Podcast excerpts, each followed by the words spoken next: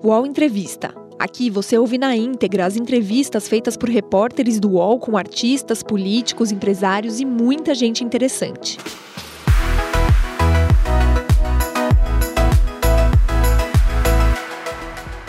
Miriam Leitão nasceu em Caratinga, interior de Minas, e virou repórter por acaso. Depois de deixar a casa dos pais, aos 18 anos se mudou para Vitória e saiu em busca de emprego. Se inscreveu na primeira vaga de estágio que encontrou no jornal Tribuna de Vitória. Durante a ditadura, participou do movimento estudantil capixaba. Em 1972, aos 19 anos, foi presa e torturada quando estava grávida do seu primeiro filho. A prisão durou um ano, mas a jornalista foi perseguida e demitida de vários empregos. Começou a trabalhar na área econômica no final dos anos 70 como editora do jornal Gazeta, em Vitória. Depois se mudou para Brasília, onde passou a cobrir o Palácio do Itamaraty. Nessa época se formou em jornalismo pela Universidade de Brasília. Também trabalhou nas redações de O Globo, Veja, Jornal do Brasil, TV Bandeirantes, TV Manchete e Estado de São Paulo. Voltou a trabalhar no Jornal Globo em 1993. Participou também de vários veículos do grupo, como a Rádio CBN. A experiência e a agenda cheia de contatos importantes também levaram a jornalista a ganhar seu próprio programa na TV, o Globo News Miriam Leitão. Em 40 anos de profissão, Miriam Leitão já recebeu diversos prêmios. E também é escritora de sucesso. São oito livros publicados, entre eles um romance e três livros infantis. Agora lança A Democracia em Armadilha, coletânea de colunas que mostram o desgoverno da gestão Bolsonaro. A trajetória de Miriam Leitão, o futuro do Brasil e os destaques do novo livro são os assuntos de hoje no UOL Entrevista com Miriam Leitão. É isso, que honra ter aqui na nossa tela ela, a grande jornalista Miriam Leitão. Muita saudade de você. Bom dia, Miriam. Seja muito bem-vinda ao nosso programa. Olha, Fabiola, bom dia para você, bom dia para todos que acompanham o UOL é, News. E eu estou muito feliz de estar aqui. Vocês não podem imaginar como estou feliz nessa manhã de, de sábado, uma manhã chuvosa. Eu estou feliz de estar aqui conversando com meus colegas, colegas que eu respeito imensamente.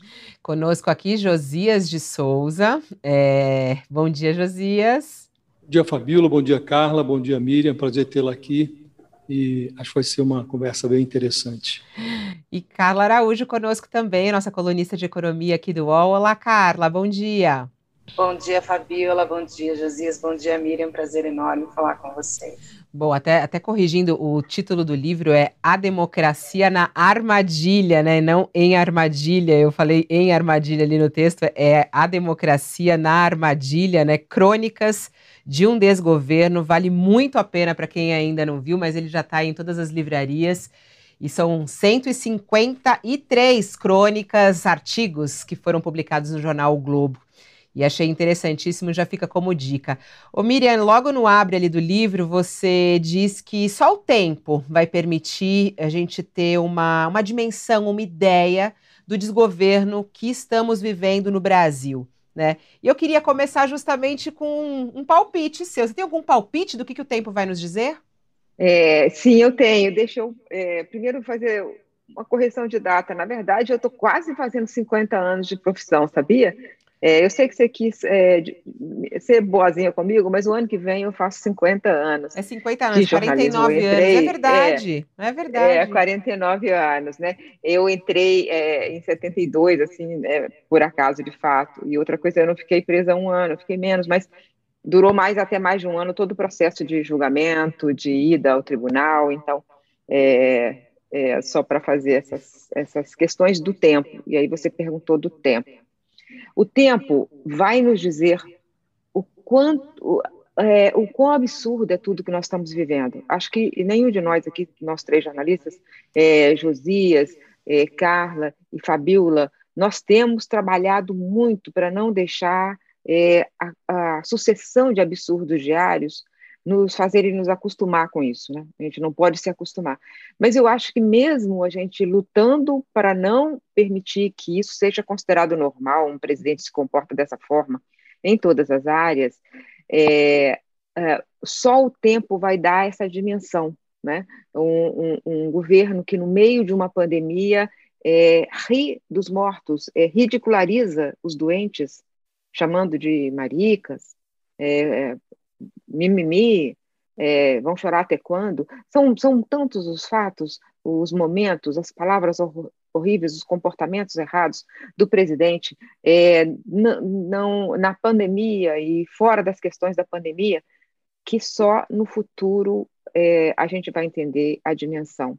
E eu acho que é, também, ao falar isso, que no futuro a gente vai ter uma dimensão do que a gente viveu, né, um presidente que tripudia sobre nossos é, sofrimentos, eu estou também alertando que eu tenho uma esperança, não é? Porque se no futuro a gente vai ter uma dimensão melhor de, é, que aconteceu, então eu estou alertando ali logo no começo do livro que eu espero que isso acabe.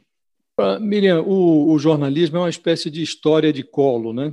Percorre um corredor longo, que é a posteridade, que é uma, uma senhora muito seletiva à posteridade. Livros como esse seu, eles são interessantes porque levam é, imediatamente para a estante artigos que normalmente seriam vasculhados por historiadores lá na frente. Né?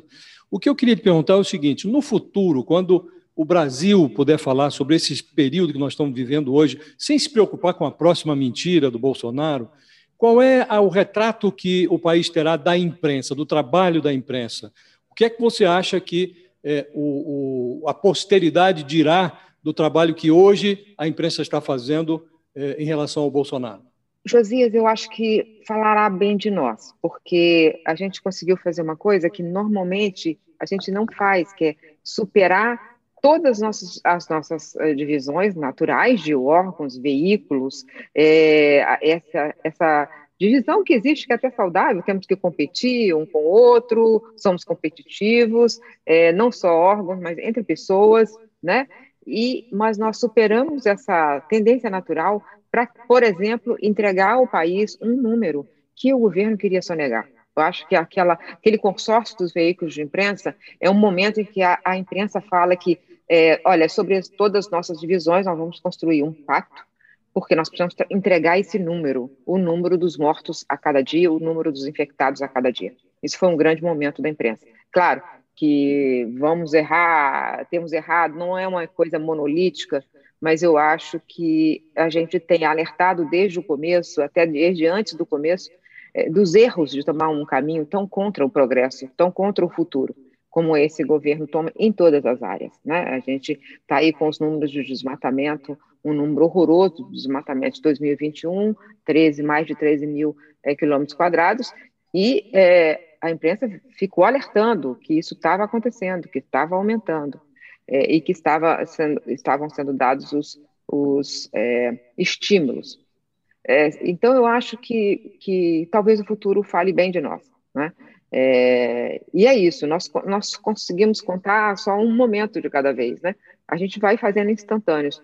Eu gosto muito desse nosso trabalho, Josias. A gente vai contando o instantâneo. E de repente você percebe, quando você olha, e você conseguirá isso olhando o seu trabalho, eu sei que eu acompanho, sigo suas colunas excelentes, é, se você olhar, você vai ver que há fatos que aconteceram ontem que você alertou ontem, ou anteontem, ou há um mês, ou né? Então, é, é, isso que é, também nos, nos conforta num momento tão difícil do país. É, na primeira coluna do livro, que você coloca ali, é de 2016, né? Você coloca que os eleitores não se sentiam ali representados pelos seus representantes e fala do divórcio da população com essa classe política. Em 2018, a gente até noticiou bastante a questão da renovação que, que houve ali no Congresso, mas é, parece que não teve uma mudança de fato. Como é que você vê o eleitor brasileiro em 2022? Você acha que vai ser possível buscar essa representação? É, como é que vai ser, como é que você vê é, esse casamento da sociedade com a classe, classe política agora, depois de um governo como o do presidente Bolsonaro? Eu acho que é, muitas milhões de brasileiros não se sentem representados pelo governo, não é só porque não votaram, mesmo é, quem votou hoje já sente uma estranheza em relação ao governo. Então, é, eu acho que esse momento tão doloroso que a gente passou, está é, passando ainda, é, talvez nos, nos aproxime mais da política, como ela deve ser feita, a gente tomar uma decisão de votar em alguém, em cada um nível é, administrativo de representação, que leve mais os nossos valores e não a melhor propaganda, não a, o pedido de a ah, quem que eu voto. Eu acho que essa ligação do representante com o representado, que eu é, percebi a fratura no dia do, do, do, da votação do impeachment da presidente Dilma, porque mesmo quem achava que ela deveria ser afastada, ou, ou, viu aqueles votos e falava, vem cá, mas esse é o Congresso, mas ele me representa? E aí tem o pior momento dessa, dessa, dessa sessão, que é o momento em que o então deputado Jair Bolsonaro faz uma exaltação de um torturador já condenado na justiça, um torturador símbolo. Né? É, então, é, nesse momento fica claro que né, tudo aquilo que a gente tinha feito para se afastar da ditadura, para construir um consenso, para construir uma constituição, para estabelecer que esse é um crime imprescritível, para construir um caminho civilizatório, aquele momento, aquela pessoa representou o, o, a, a, a, fratura mais exposta entre o que a gente, é, milhões de brasileiros pensavam e é, o que é, precisava de pensar sobre o futuro, né? Então eu, eu falei nessa coluna que ele deveria ter sido caçado, porque é crime você exaltar a tortura, é crime exaltar um crime, né? É, e um criminoso. E ele fez isso. A gente tem que trabalhar muito para essa representação, para que, de fato, o Congresso reflita a sociedade brasileira. A sociedade brasileira é complexa, Carla. Ela é, ela é muito é, é fragmentada, ela, ela, é, ela é, tem para o bem e para o mal. Né? Nós somos um povo cheio de diversidades. Isso é, pode ser a nossa força, mas quando a gente coloca divisões entre nós e divisões é, como, como racismo, né? como todo tipo de discriminação, a gente vai, é, o que era uma vantagem vira um, um problema, né, quando a gente é, estabelece essas divisões.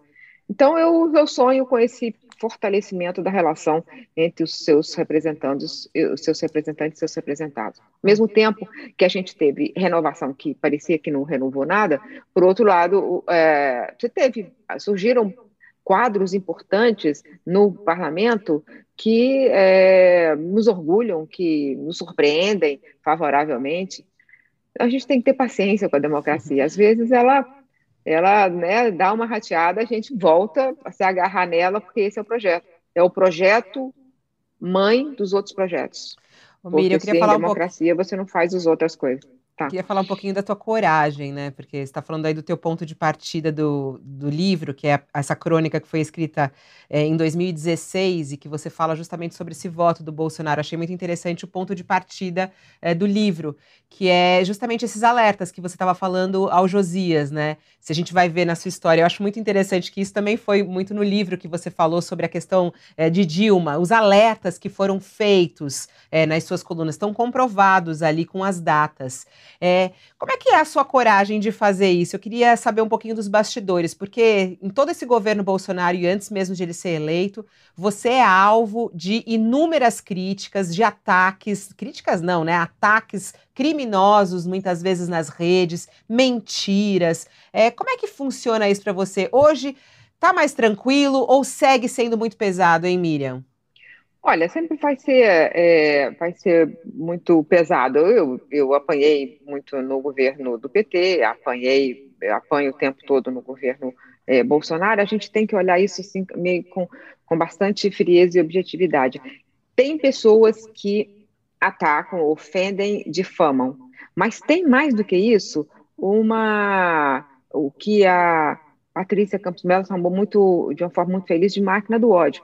Ela cri, criou-se também, e às vezes até com recursos públicos, uma, uma sucessão de, de, de, de é, seres não existentes, que atacam também e amplificam isso aí. Então eu já fui trollada várias vezes, né, que é quando você recebe aquela quantidade enorme de ataques que fica num número que você vai para o Trend Topics, né?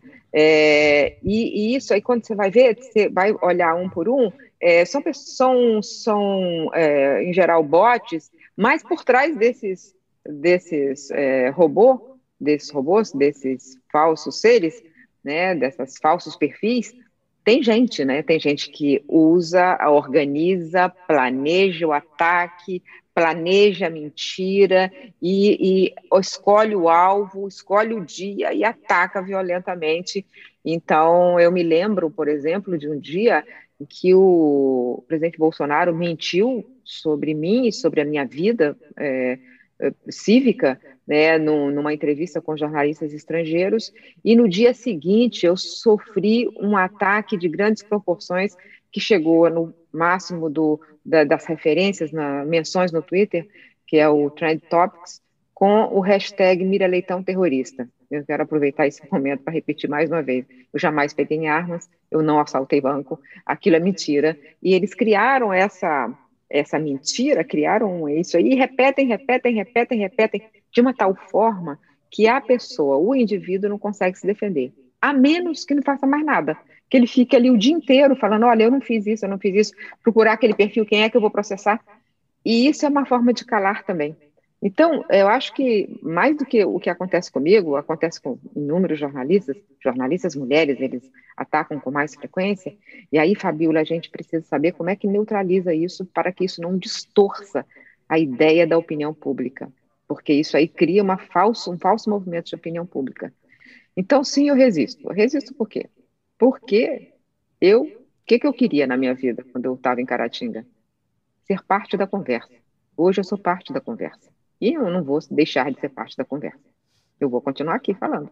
Se quiserem bater, que batam. Ô Miriam, o, o, Brasil, na, depois da redemocratização, a gente teve cinco presidentes eleitos é, pelo voto direto. O Collor, Fernando Henrique, Lula, Dilma, Bolsonaro. Dois foram para casa mais cedo, sofreram impeachment, o Collor e a Dilma. Isso é uma taxa de mortalidade altíssima, né? 40% aí praticamente 10 vezes mais do que o índice de letalidade do, do coronavírus. E tem lá na gaveta do, do Arthur Lira é, mais de 130 pedidos de impeachment contra o Bolsonaro. quem foi é, defenestrado antes, se você analisar em retrospectiva, talvez tenha cometido até menos atrocidades do que o Bolsonaro está cometendo. Lendo o seu livro, eu tive a sensação por vezes, de que essa frase que é muito repetida de que as instituições estão funcionando no Brasil, ela tem uma, um valor muito relativo, porque as, as instituições estão falhando muito. Porque é inacreditável que um presidente como esse que nós temos hoje tenha essa sobrevida. Né? Nós hoje tenhamos a convicção de que ele vai ficar mais um ano e tanto no poder e nada vai acontecer com ele. Né? Você tem a sensação de que as instituições estão funcionando, ou às vezes você no exercício do seu trabalho, também tem essa impressão de que as instituições no Brasil não funcionam tão bem como deveriam? Josias, eu oscilo. Tem dias que eu acho que as instituições estão funcionando. Então, por exemplo, no dia 7 de setembro, aquele episódio, quando o Supremo reage de forma forte, né, é, é, isso aí provocou um efeito que foi, a, ele fez um, um movimento de recuo, recuo estratégico, porque ele não vai mudar, esse, esse é o projeto dele, o projeto dele é destruir a democracia. É, é, isso aí, olha, funcionou, funcionou agora. Mas, ao mesmo tempo, eu sou visitada muitas vezes pelo sentimento, e, e baseado em fatos, de que elas estão falhando. Né? Estão falhando. Quando um procurador-geral da República se comporta como o, o ARA se comporta e vai para o Congresso e é renovado o seu mandato por mais dois anos, as instituições falharam. Aí muita gente falhou, falhou é, né, falhou a, a própria Procuradoria-Geral da República e falhou o Congresso Nacional, que deu a, a ele mais dois anos, sendo que ele está lá com o projeto de blindar um criminoso, que é o presidente da República.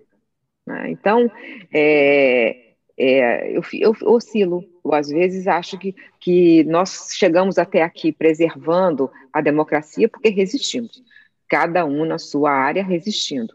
E eu não quero tirar a, a desvalorizar esses atos de resistência, que são, às vezes, é, né, a, a, quando indígenas vão para Brasília, 6 mil indígenas vão para Brasília para protestar contra um, uma agressão aos seus direitos, que é uma agressão à civilização, é, eu acho, poxa, resistimos, estamos resistindo hoje, hoje resistimos. Então, é mais ou menos é, aquela. A gente tem que contar dia a dia. Tem dias que a gente resiste, tem dias que a gente falha. Nesse ponto, até, Miriam, é interessante você falar sobre esse negócio do 7 de setembro. Teve a coletânea, né? É, ela traz a primeira parte ali do governo Bolsonaro, e eu achei muito interessante que você já divulgou o livro antes mesmo do governo acabar. Já tem tanta coisa errada, já tem tanto desgoverno que vale, né? Acho que dá para lançar mais três livros desse, né, ô Miriam? De tanta coisa que aconteceu até de lá para cá, quando foi a última coluna. Agora, em setembro em especial, essa situação da carta do presidente Bolsonaro Bolsonaro com uma trégua, né? Você acreditou nela? De lá para cá, o presidente anda um pouco mais tranquilo em relação às ameaças à democracia. Você acreditou é, nessa trégua dele? Você acha que ele está mais calmo ou não? A democracia segue sendo absurdamente ameaçada? Eu não acreditei nessa, nessa carta, até porque não foi escrita por ele. Foi escrita por um missivista famoso, Michel Temer. Ele gosta de escrever cartas. Então, ele escreveu a carta e, ao fazer isso, ele é, ajudou a dar essa sobrevida, né? Ajudou a dar sobrevida. Ele reduziu a tensão no país naquele momento, reduziu, mas a verdade, a quem ele ajudou? Ajudou o Bolsonaro a ficar mais um tempo né, no poder, a, a reduzir a tensão em torno do governo Bolsonaro, porque naquele momento quem conversou com, com até com os políticos que hoje dão sustentação ao governo, naqueles dias, depois daquele discurso na Paulista, uh, o que eles diziam para mim, é, e acho que todo jornalista ouviu, é que, pô, assim não dá, assim, ele foi muito além do tolerável. É, então, é, não, eu não acreditei, não. Acho que ele sentiu o peso do até o entorno dele poderia abandoná-lo e ele dissimulou ele é um dissimulado. Ele dissimulou e fez um movimento de recuo, mas se você, é porque nós vimos tantas agressões é, à democracia que ele continua agredindo a democracia, sabe? Ele continua fazendo absurdos, mas é, é, a gente acha que ele é, deu uma trégua, né? Na verdade, você olhar tudo que ele fez desde então, ele continuou agredindo a vida, ameaçando a vida é, dos brasileiros com seu comportamento em relação à pandemia. Ele continuou mentindo sobre o meio ambiente, continua não representando o Brasil no exterior, desrepresentando o Brasil no exterior. Ele continuou é, com os mesmos projetos. Ele continuou com os mesmos projetos. Né? É, agora, por exemplo, ele quer usar tudo.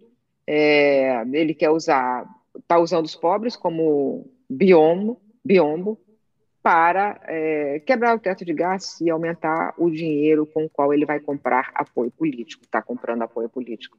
Isso também é ataque à democracia. Eu queria até ficar nesse ponto aí da economia. Tem uma coluna no livro que você fala ali no início do governo que dá para moderar os tons das críticas, porque tem que dar o benefício da dúvida para quem começa, né? Mas, assim, agora três anos de Paulo Guedes.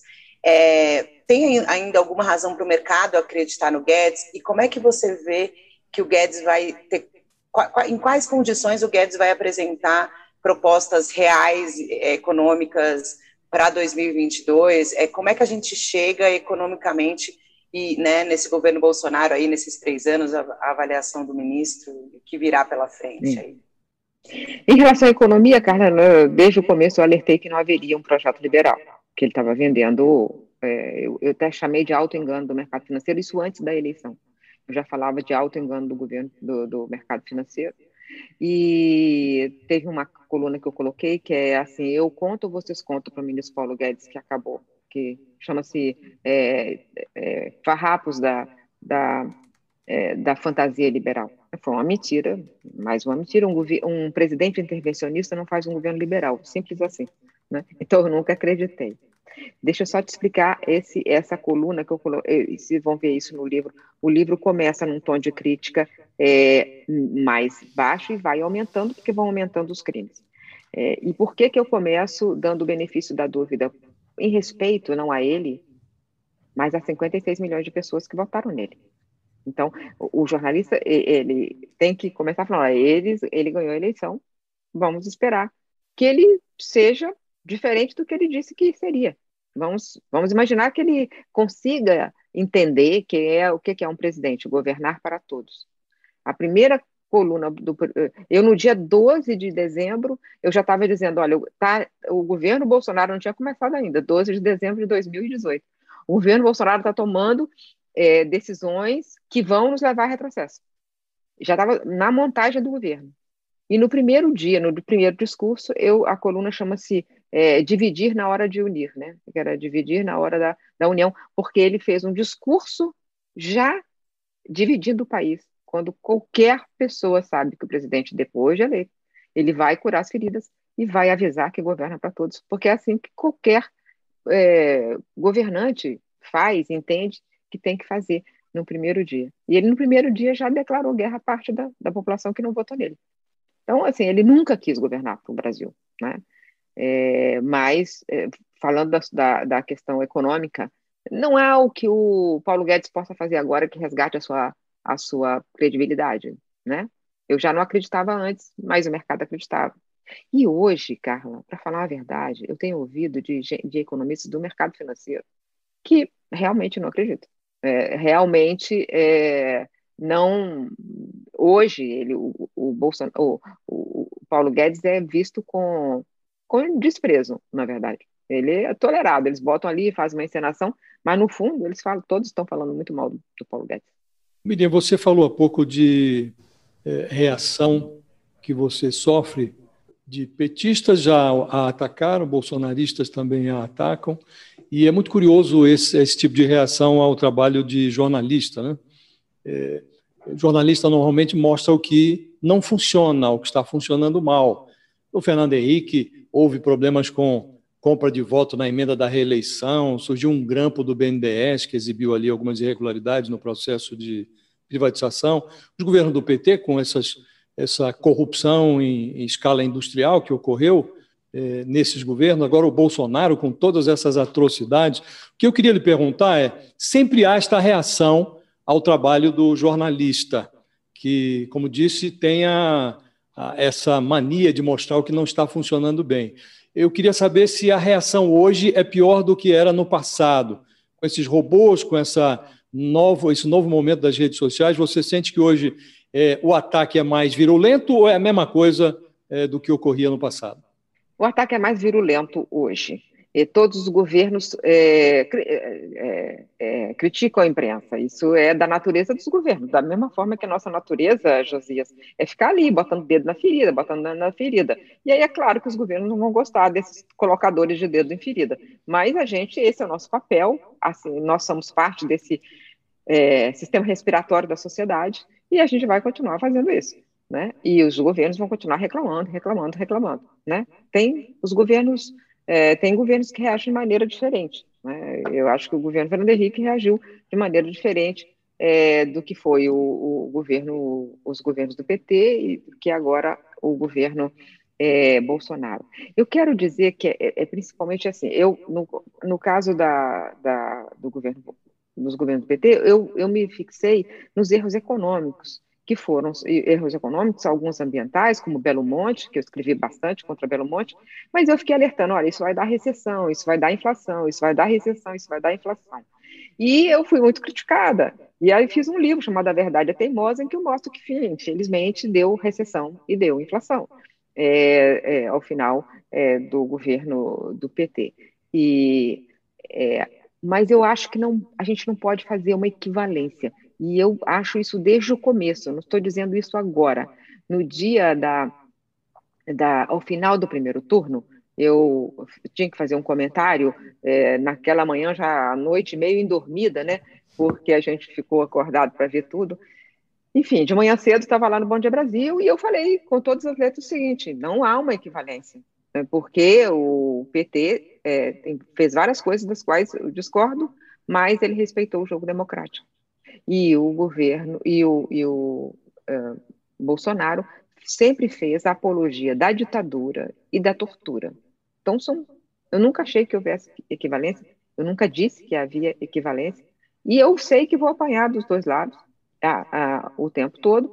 Acho que a violência é maior agora, e acho que a, a captura, a existir dentro do Palácio do Planalto um gabinete com pessoas pagas pelo nosso dinheiro, cuja função é disseminar ódio e mentiras, é absolutamente intolerável. É absolutamente intolerável. Né? Isso chega num nível, na proporção, acima do que é, é imaginado. Então, não, sim, não só não há uma equivalência, como eu acho que os ataques é, do governo Bolsonaro por saírem de dentro do Palácio Planalto é ainda mais destruidor. Nós pagamos com nosso dinheiro. Nós estamos pagando a máquina do ódio. O UOL Entrevista volta já. Splash é o podcast de entretenimento do UOL. Nele, você encontra o Splash VTV, mesa redonda sobre televisão com os assuntos mais quentes da semana, e tem também o Splash Entrevista e o Splash Show, com análises e conversas sobre o que realmente importa no mundo do entretenimento, e até o que nem importa tanto assim. Você pode acompanhar os programas de Splash no UOL, no YouTube e nas plataformas de podcast. Não, é muito interessante você estar tá falando da equivalência, né? Isso está, inclusive, no livro, num dos artigos, está bem explicadinho isso. E recentemente, até na entrevista é, que você fez com o Eduardo Leite, o governador do Rio Grande do Sul, você questionou ele isso também, né, Miriam? Achei super importante, porque hoje há muitos é, bolsonaristas que, né, que votaram no Bolsonaro, que apoiaram, que vestiram a camisa de Bolsonaro e se dizem arrependidos. Você tocou no, aqui nos eleitores e achei muito respeitoso isso com os eleitores, que muitas vezes não tinham a informação, né? No entanto, há muitos políticos que tinham esta informação de quem era Bolsonaro, né? E o que ele defendia. É, você acredita nesse arrependimento uh, desses políticos que vestiram a camisa de Bolsonaro e que hoje são opositores a ele? Eu acho que as pessoas podem mudar de ideia, mudar as circunstâncias, em outro momento rever aquela posição e a vida é dinâmica. Então, uma questão nem de acreditar no arrependimento ou não, mas assim, acho que os eleitores, tem eleitores, muitos eleitores arrependidos, e eu, eu os respeito. Os políticos estão fazendo um novo movimento, é, diante das circunstâncias, diante do grau a que esse governo levou, eu os, os respeito também. Façam um movimento de se reposicionar nesse quadro político brasileiro que está num momento de decisão muito aguda, muito dramática, muito decisiva.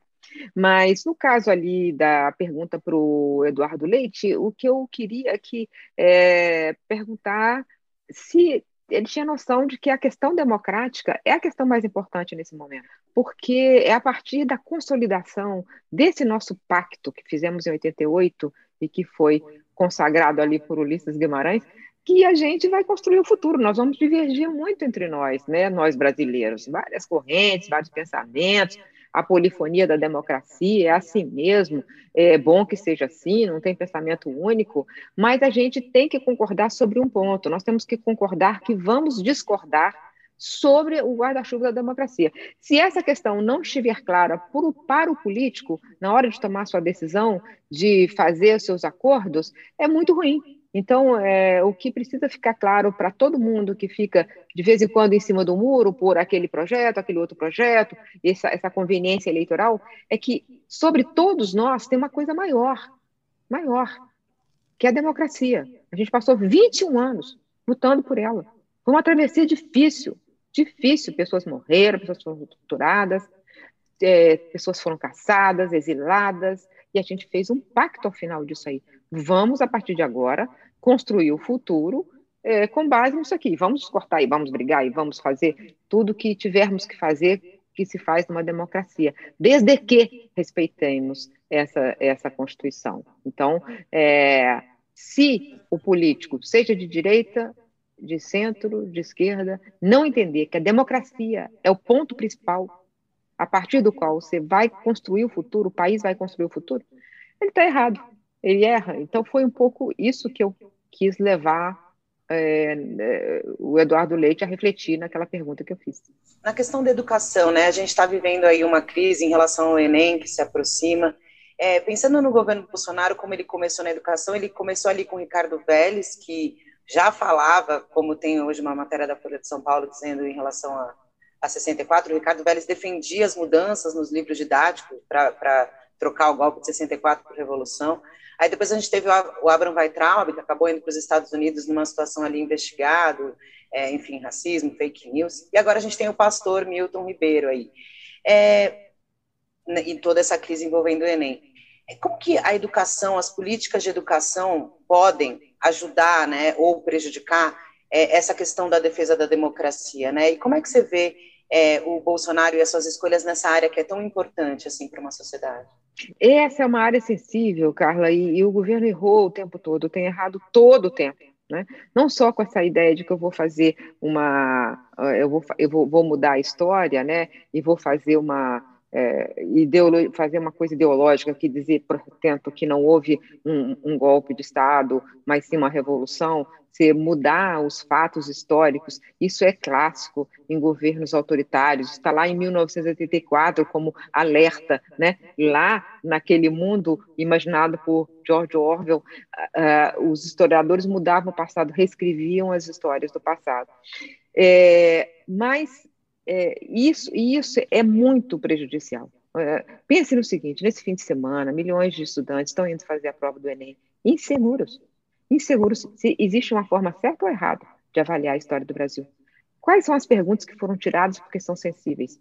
Houve uma, um vazamento dessa informação? Entraram na sala de segurança? Você imagina, passa um ano se, se, é, se estudando para isso, depois ele está ali.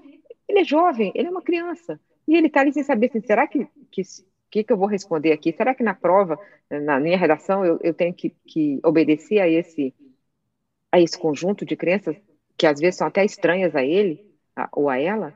É, é muito sério o que está acontecendo. Censura dentro de uma prova, de uma aferição de conhecimento de estudantes para ingresso na, nas universidades públicas.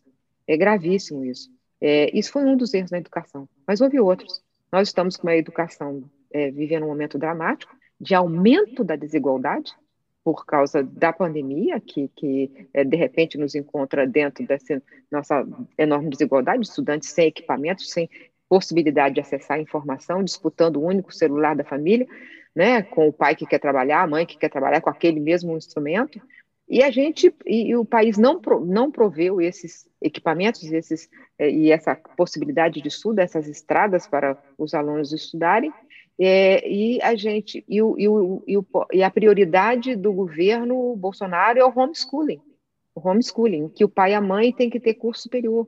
Ou seja, em que Brasil estão essas pessoas? Em que Brasil? Em que país? Em que planeta estão essas pessoas?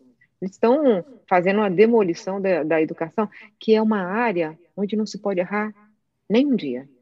Eles erraram todos os dias, todos os dias o governo Bolsonaro errou na educação.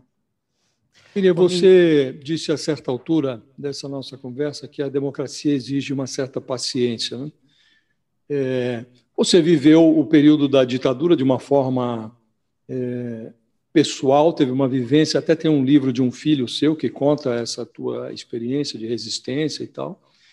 E a gente reconquistou a democracia é, ali em 84 é, eleição indireta ainda do Tancredo, depois veio a eleição direta. E desde então a gente vinha avançando. Você tem erros, você tropeça e tal, mas foram mais de 30 anos de avanços, de consolidação, de conquistas. Né? Hoje você olha em qualquer área que você observe, há um retrocesso. Qualquer área. Estavam falando agora de educação, mas se você olha na área ambiental, área militar, é, área da saúde, em todas as áreas, o governo é, trouxe, representa um retrocesso. O que é que deu errado? A democracia é esse regime que as pessoas têm ampla e restrita liberdade para exercitar a sua capacidade de acertar ou de fazer besteira por conta própria. O que é que deu errado? Onde é que o país perdeu o caminho? Por que perdeu o caminho? Por que é que nós estamos com um presidente que eh, não vai ser compreendido no século futuro, mas no século passado? O que é que houve de errado? É, a gente errou muito, eu acho, né? Acho que para você é, para você encontrar, colocar na presidência um governo que tem um que é um pacto com o passado, é porque você é, o país errou muito e a gente vai entender isso no futuro. Tem gente que fala a imprensa que errou, a imprensa que errou porque é, cobriu o combate à corrupção e isso desmoralizou a relação com os políticos. Tem gente que vai dizer isso. Eu não acredito nisso, não, Josias. Eu acho que é, a gente cobriu a corrupção, o combate à corrupção, é, e precisava cobrir. Imagina se a gente não desse nenhuma informação sobre aquilo. Isso não nos torna é, comprometidos com as decisões, por exemplo, que o juiz tomou. O juiz desse caso, do caso Lava Jato, tomou ao ao ir para um governo que não representaria o combate à corrupção e representaria esse retrocesso. Isso é uma decisão é dele. Foi ele que tomou essa decisão e não a imprensa tomou por ele. É, tem gente que diz, olha, porque foi a culpa da corrupção em si que ela é, erodiu as bases da democracia. Talvez sim, isso é uma parte da história. Mas ninguém pode falar, olha, você é o culpado por isso que nos aconteceu. Nós temos que fazer uma reflexão como país como um todo, com paciência conosco, porque a gente entrou num descaminho, num descaminho é, é, enorme, como você disse, que afeta todas as áreas. Né? Esse governo é ruim em todas as áreas. Né? Ele provocou retrocesso em todas as áreas. Talvez você fale, não, mas foram os militares. Os militares ajudaram, né? porque os militares deram apoio a, um, a, um, a uma pessoa que eles conheciam. Ele saiu praticamente expulso do exército por mau comportamento. E aí, os generais daquela geração que o conheciam foram e apoiaram, então eles são culpados também, são. Então, acho que é, o jogo de refletir talvez seja mais eficiente se a gente é, entender como um processo e não como a individualização da culpa. Porque agora, no, no debate de 2022, vai ter isso, ó, você que é culpado, você que é culpado, vai ficar assim apontando, né? E os dedos ah, vão apontar contra nós, jornalistas, né, a imprensa, mas eu acho que será mais frutífero se a gente primeiro sair é, desse retrocesso para reconstruir o caminho de, de construção das melhores sucessivas. E realmente houve houve, né? O, o, governo Collor, mesmo o governo Collor, tão criticado, ficou pouco tempo, ele abriu a economia, ele começou o processo de privatização que precisava ser feito, o governo Fernando Henrique é, começou, é, fez a, a, estabilização feita no Itamar, com o Itamar Fernando Henrique, significou um processo, um, um momento importantíssimo, porque o Brasil se livrou daquela, daquela economia superinflacionada e começou a construir uma, uma nova vida monetária, isso foi uma saga, como eu escrevi no meu livro, para conseguir conquistar aquilo. A partir daquilo, você incluiu mais brasileiros. Começou no governo Fernando Henrique a inclusão de mais brasileiros. Essa, desculpa, esse, processo de inclusão é, ficou, aumentou muito nos governos do PT, incluir mais né, e aumentar a transparência, a lei de acesso à informação da presidente Dilma, a, é, a Comissão da Verdade, é, tudo isso que foi nos acontecendo, que foram processos de avanços sucessivos. Né? O respeito à, à lista da Procuradoria-Geral da República, que os governos do PT fizeram, respeitaram, tudo isso foram avanços, avanços, avanços, avanços que a gente é, conseguia. Olha, toda criança na escola, dizia o ministro Paulo Renato, toda criança na escola, vamos universalizar o ensino é, fundamental, e depois disso, vamos fazer o ProUni para colocar mais estudantes pretos é, e pobres na universidade, vamos fazer as cotas, é, vamos demarcar terras indígenas, vamos demarcar é, é, unidades de conservação. A gente fez muita coisa na democracia brasileira. E idas e vindas, e discussões, e debates, e esse é contra aquele, e todo o debate que acontece na democracia. Mas era o avanço, é, era uma sucessão de avanços. A lista é, é grande. Eu parei por aqui para a gente não, não. né? Mas teve muito avanço. E a gente tem que acreditar nesses avanços. Um povo que avançou tanto, que tomou tantas decisões certas, não vai ficar nesse desvio para sempre. Né? Ele tem que começar a entender o que é o mais importante na educação, não é o homeschooling, mais a universalização, mais a, a, redução das desigualdades na educação, é proteger o meio ambiente, é incluir os negros, é combater o racismo, é fazer avançar a democracia, né?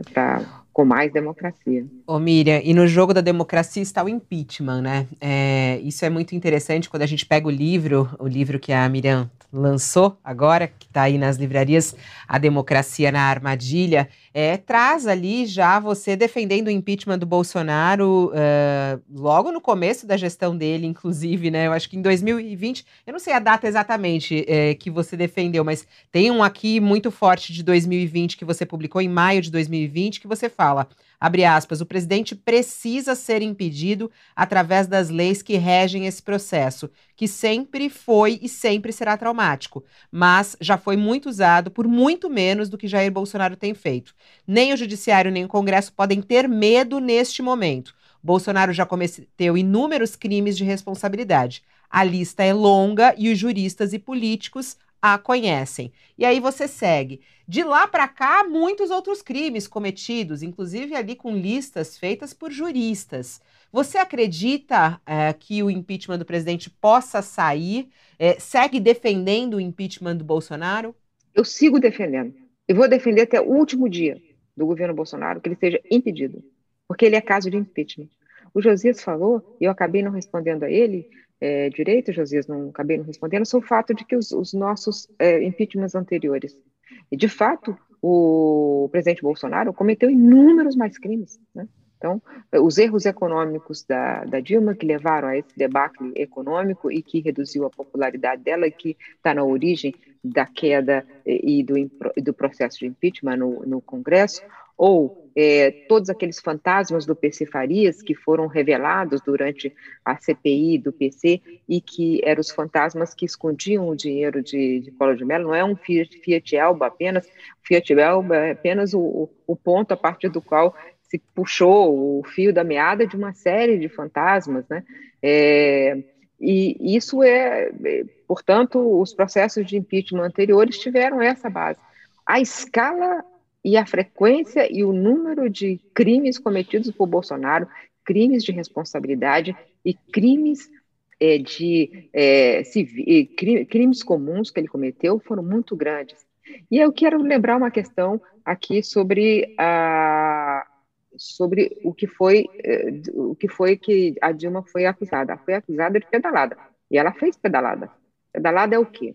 Você não pagar uma dívida para criar uma falsa receita, para aumentar o gasto, para fazer uma manobra fiscal, para mudar alguma coisa que te aumente a possibilidade de gasto, para você fazer isso e aquilo, enfim ela fez uma confusão nas contas públicas. Pois exatamente isso também está sendo feito nesse momento pelo ministro Paulo Guedes e pelo presidente da República. Eles estão pedalando. Eles estão pedalando. E eu quero saber se aqueles parlamentares que se ficaram tão indignados com as pedaladas da Dilma, se eles estão igualmente é, escandalizados agora.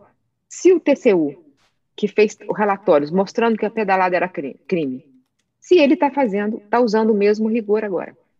Porque isso é, pelo menos, isso é uma parte. Se, se, se vamos medir a, o presidente Dilma com essa medida, se essa medida for aplicada agora, eles também estão cometendo crime de, de é, crime de responsabilidade fiscal. Quando você muda muda a maneira de calcular o teto de gastos apenas para aumentar o gasto, para você é, é, fazer gastos eleitoreiros, o que é e é isso? É pior, né? Pedalada? Então, é pedalada de motocicleta agora, né? Porque você tem 90 bilhões de dívida. Aí você diz: não, não vou pagar.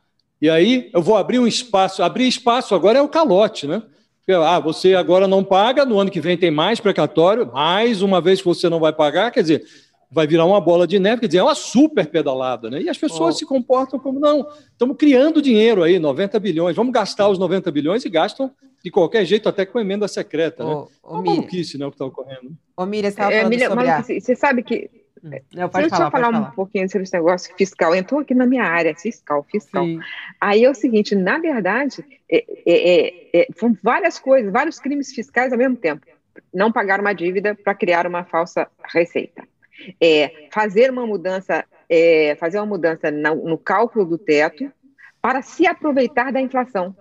Quanto mais a inflação subir nesse final de ano, mais espaço fiscal. Já não é mais 90 bilhões, já chega a 115, porque a inflação está subindo e acelerando nesse final do ano. Ele está se aproveitando do que está nos infernizando a vida e que está empobrecendo os pobres e levando fome, que é a inflação, levando fome aos mais pobres. Ele está transformando isso em receita para gastos eleitoreiros. Então, é, realmente, é, eu, eu, nunca vi tanta pedalada.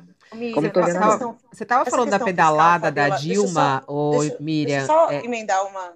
É que a minha Desculpa, emendada também. Tá. A, não, a minha emendada que ficou, ela estava falando sobre a, a, Dilma e o impeachment dela. Eu acho que só é importante a gente deixar isso muito claro. Ela estava comparando as pedaladas fiscais, né? É, há hoje algumas pessoas, Miriam, que reviram a história da, do impeachment da Dilma e acham que o impeachment não foi correto, foi injusto. É, você acha que o impeachment da Dilma foi injusto? Você acabou de dizer que ela é, cometeu as pedaladas, que teve pedalada, que teve crime de responsabilidade. O impeachment da Dilma foi injusto ou não, Miriam?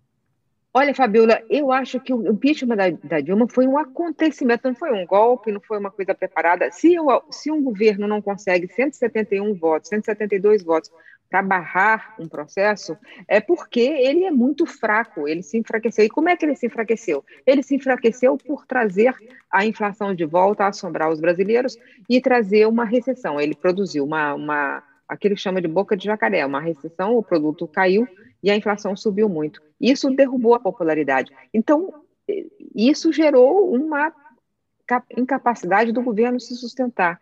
Então, o, o, quando o PT diz foi uma conspiração, é, eu não acredito que foi isso. Então, eu, eu acho que foi uma consequência natural da incapacidade dela de lidar com, com as consequências das decisões erradas na economia. Né? Então, é, é, eles tratam assim, ah, não, defendeu de, é, é, defendeu o impeachment. Muitas vezes é, os jornalistas estavam, eu estava, por exemplo, constatando os eventos, os eventos que levariam a isso. Chegou um momento que ela não governava mais, tinha perdido a capacidade de governar. Então, ela caiu por causa disso. Né? É, o espantoso é a blindagem que se dá a um presidente que comete crimes muito mais sérios, além de tudo aquilo que foi imputado a Dilma, que também é cometido, e permanece no seu cargo. Isso aqui é, pode é, comprometer a qualidade da nossa democracia, profundamente.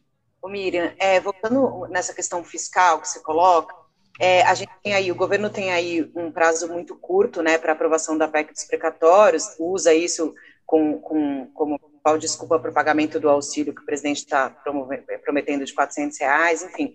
É, mas já tem ali nos bastidores uma, uma possibilidade colocada de que se a, a PEC não for aprovada, de repente o presidente estendeu o auxílio emergencial. E aí a gente não sabe que valor, enfim, tem gente no Congresso que falou que, que já fala que se for é, essa extensão, a própria oposição vai subir para 600 reais, enfim. É, num cenário, eu queria primeiro saber como é que você vê, claro que você tem um monte de fonte aproveitando aí, se é, a PEC dos precatórios, se vai avançar ou não, e num cenário de possível extensão do auxílio emergencial, quais serão as consequências aí para as contas públicas brasileiras? Olha, é, Carla, é um, é um ponto importante porque a gente está entre o ruim e o péssimo, né? A, a PEC dos é ruim e é péssimo a ideia de você fazer, ah, então vamos estender, vamos gastar bastante, porque assim eu quero saber quem é mais bonzinho e tal. E aí você está fazendo uma, um descontrole nas contas públicas. Isso é diferente do fato de que eu reconheço, admito e acho importante que a gente tenha a noção de que, nesse momento, é preciso ampliar a rede de proteção social porque há muitos pobres no Brasil. E há um momento de um período de fome, de volta da fome, e de pessoas passando é, é, privações extremas. Então, a, o dinheiro público é para isso. Mas, ao mesmo tempo, a desorganização das contas públicas leva a mais inflação que fere esse mesmo grupo. Né? Então, é, o descontrole total, e vamos apenas é, é, de forma indiscriminada e desorganizada, só distribuir dinheiro público para favorecer esse político, aquele político, quem é que é o, o dono é, da ideia de aumentar o gasto, né? Vai ficar essa briga. Isso é ruim, isso é péssimo, na verdade. E a PEC dos precatórios, eu acho que ela vai passar, mas ela cria muitas distorções que vão ter reflexo no futuro. O Josias falou dessa dívida que vai se acumular. De um lado, vai ter uma dívida paralela, Além disso, a incapacidade de fazer orçamento, se você não tem as variáveis necessárias, por exemplo, o que é o teto, o que é o limite de, de, gastos, porque você só vai saber isso em fevereiro do ano seguinte e você tem que entregar o orçamento em agosto de um ano, né? Não, não tem as variáveis básicas. É, isso e, e, além disso, é, toda essa esse uso demagógico dos pobres é, para para que o proselitismo, a demagogia é, seja usada nesse momento de eleição. Isso é muito ruim, né? com a maneira como os pobres estão sendo usados. Não é boa a solução de simplesmente estender o auxílio emergencial e também não, não é boa a PEC, mas eu acho que a PEC vai passar criando todas essas distorções que terão que ser corrigidas no futuro. Você acha que vai ser aprovado, E a gente falou então? um pouco aqui... Pode falar, Josias, pode falar. A gente falou um pouco sobre o papel do, do jornalismo, né? E eu queria fazer uma pergunta à Miriam. A Miriam hoje está presente em tudo quanto é plataforma, né? Você vai na internet, tem Miriam Leitão, vai na TV aberta, fechada. Nós estávamos até brincando aqui antes de entrar no ar. E no livro, está no jornal impresso.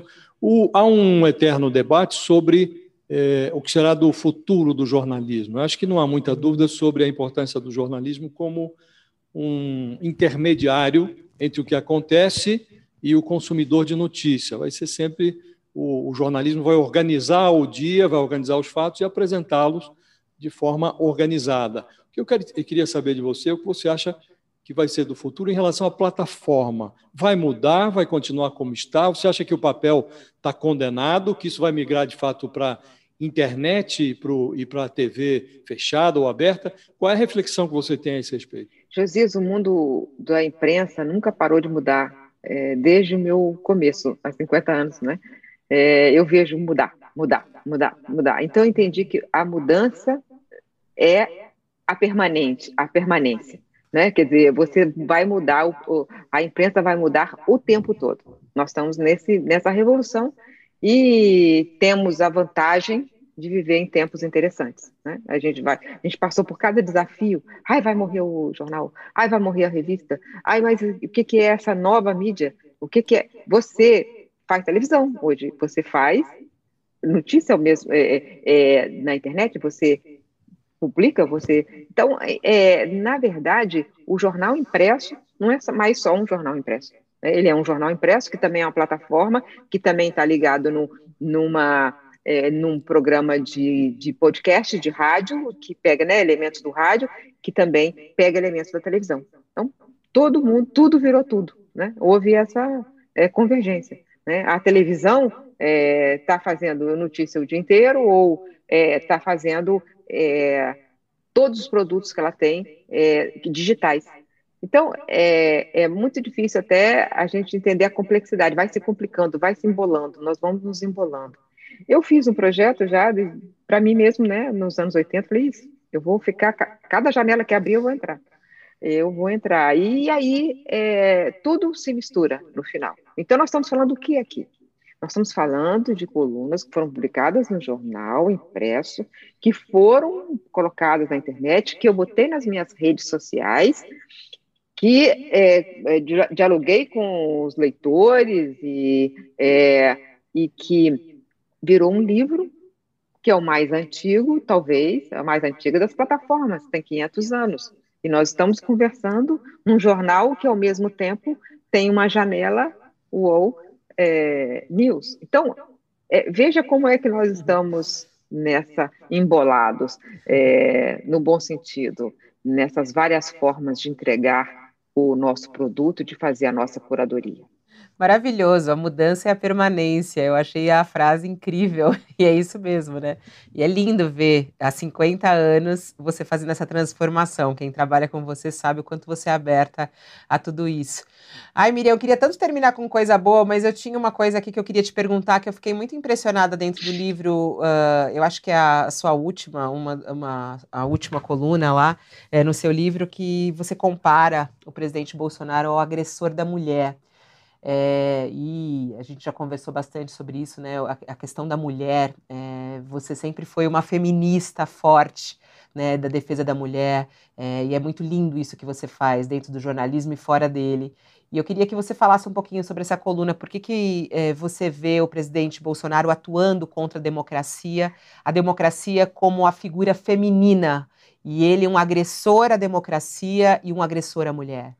Pois é, Fabiola. Na verdade, é uma oportunidade essa pergunta. Sim, eu sou feminista, me entendi feminista desde a infância.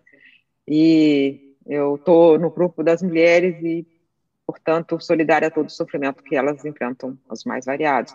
Mas é, essa, essa ideia surgiu de uma conversa com uma fonte. A gente estava falando sobre essa agressão. O agressor da mulher, ele agride depois ele se arrepende, diz que vai recuar, escreve uma carta, manda dizer que não vai ser mais assim, manda flores, e depois ele agride de novo, e um dia ele chega com uma arma e mata. Então, é, é, é, esse é o script, esse é o roteiro que Bolsonaro está fazendo diante de nós. Ele está diante de nós executando esse roteiro. É o mesmo roteiro. Né? Essa é que é a ideia. E com essa coluna, realmente, eu fecho é, o livro, e é, porque eu fecho o livro dizendo o seguinte: o título é, dessa coluna é A Democracia Morre no Fim desse Enredo. Porque a mulher que aceita a agressão, que convive com a agressão, né, pelas vaiadas é, correntes que às vezes ela vai, é, a sociedade vai a, colocando sobre ela, ela acabará morrendo. E a sociedade não protegeu, protegeu as instituições não a, não a protegeram.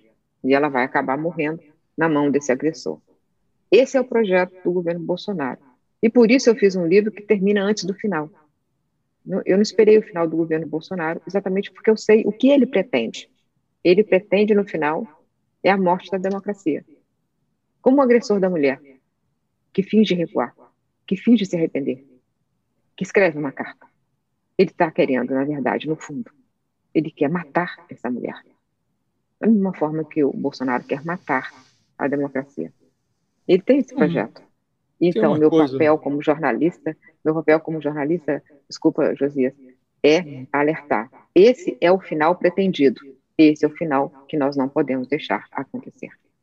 Sim, Tem uma coisa, acho que essa, essa pergunta, uma última reflexão, eh, Fabíola, se você me permite, essa, essa pergunta ensejou uma reflexão muito relevante, né? e eu acho que é preciso reagir a isso que o, o Bolsonaro faz. Né? Você pega, por exemplo, o exemplo da, da Patrícia Campos Melo, que sofreu ataques misóginos do presidente, dos filhos do presidente, ela foi aos tribunais, processou e ganhou. É, impôs, é, o Bolsonaro foi condenado a pagar 35 mil, o filho lá, o Eduardo Bolsonaro, 20 mil. Acho que é preciso reagir contra isso, não pode é, encarar isso de forma é, passiva. E o recurso judicial é algo que a democracia contempla como uma ferramenta. E acho que os jornalistas precisam começar a usar, porque não é possível que o Bolsonaro faça o que faz e fique tudo por isso mesmo. Ela abre o livro falando de, de que é preciso reagir, né, Miriam? Esse é o abre do livro, inclusive, né? A gente abre com a reação. É, mas é, mas o Josias tem razão, por exemplo, eu, ele foi atacada pessoalmente, eu não processei, é, e acho que a Patrícia é que tem razão, que processou e que foi adiante e tal. É preciso reagir de todas as formas, né? Eu tenho reagido, é, não, uh, tem reagido, uh, cada um de nós tem reagido na sua área, mas é, também é preciso, às vezes, ter a paciência, porque é preciso ter muita paciência para a reação é, via, na via judicial. Por que, que você não processou ele, ô Miriam? Teve alguma questão? Ou eu tento não. Eu pensei muito na época se processava ou não, mas eu achei que era preferível continuar com o jornalismo e não tratar de uma questão pessoal. Ele me atacou, não no jornalismo, ele atacou pessoalmente, né? Falando que. É, duvidando da minha tortura, enfim, falando que eu tinha mentido. E, e aí eu falei: não, eu era comecinho do governo. Eu preferi, escolhi continuar cobrindo o governo Bolsonaro, é, em vez de abrir uma, um processo. Hum, talvez eu tenha errado, não sei, mas é, eu escolhi continuar fazendo o meu jornalismo. E, é, e esse é o livro, gente, eu queria apresentar para vocês. É isso aí mesmo. Viu? Miriam Leitão, ele, ele A tá, Democracia ele, na Armadilha da editora Intrínseca. Já está em todos os lugares, eu já vi inclusive na livraria aqui em São Paulo. É, Parabéns, Miriam, é, pelo, por mais esse livro. Eu que sou super sua leitora, minha filha ama o seu livro também infantil, é, aquele da, da menininha que, que vai dormir, que a avó, que é você no caso, né, tem insônia, aí é maravilhoso. É, o sono adormecido, se não me engano, né, o, o título do livro. É, não, é, é, é. é não, é o, o, o, estranho, o, o estranho caso do sono perdido. Sono é. perdido, sono perdido. E a, a, a avó e a neta vão buscar o sonho. Quer dizer, a é. neta vai levar a avó para procurar o sonho, afinal de contas, o sonho está perdido. É. Então vamos procurar o sonho. Maravilhoso. O sono, no caso. Miriam, muito obrigada pela entrevista, muito obrigada pelo teu trabalho como jornalista. É, você é inspiração para nós, certamente. A gente está recebendo muita mensagem aqui. É uma honra tê-la aqui no UOL. Agradeço, inclusive, o Jornal Globo e tudo por ter liberado você para estar aqui conosco é, nesse momento. Muito obrigada, parabéns por esse trabalho e siga em luta, estamos ao seu lado. Muito obrigada, é, Fabiola, muito obrigada, Josias, Carla, por, por essas perguntas instigantes, difíceis, como jornalistas são difíceis, você sabe, né? E a gente sabe que jornalistas são difíceis. Muito obrigado por essas perguntas todas e pela enorme oportunidade de falar do meu livro é, no canal UOL. Agradeço a todos vocês e a todos que nos acompanharam nessa conversa. Obrigada, Josias. Obrigada, Carla. Até a próxima. Muito obrigado. Tchau para vocês. De fato, foi uma honra ouvir a, a Miriam. Inspiração sempre. E até a próxima. Tchau, tchau. Eu agradeço também muito, porque é uma honra mesmo para todos nós, com certeza. Daria, eu e a Fabiola, a gente se atropelou um pouco, porque dá muita vontade de continuar a conversa aqui. Desculpa aí, Fabiola. Imagina. Obrigada, Miriam. Obrigada, Josias. Sempre um prazer também. Bom, e assim a gente encerra aqui mais um All Entrevista, hoje recebendo Miriam Leitão.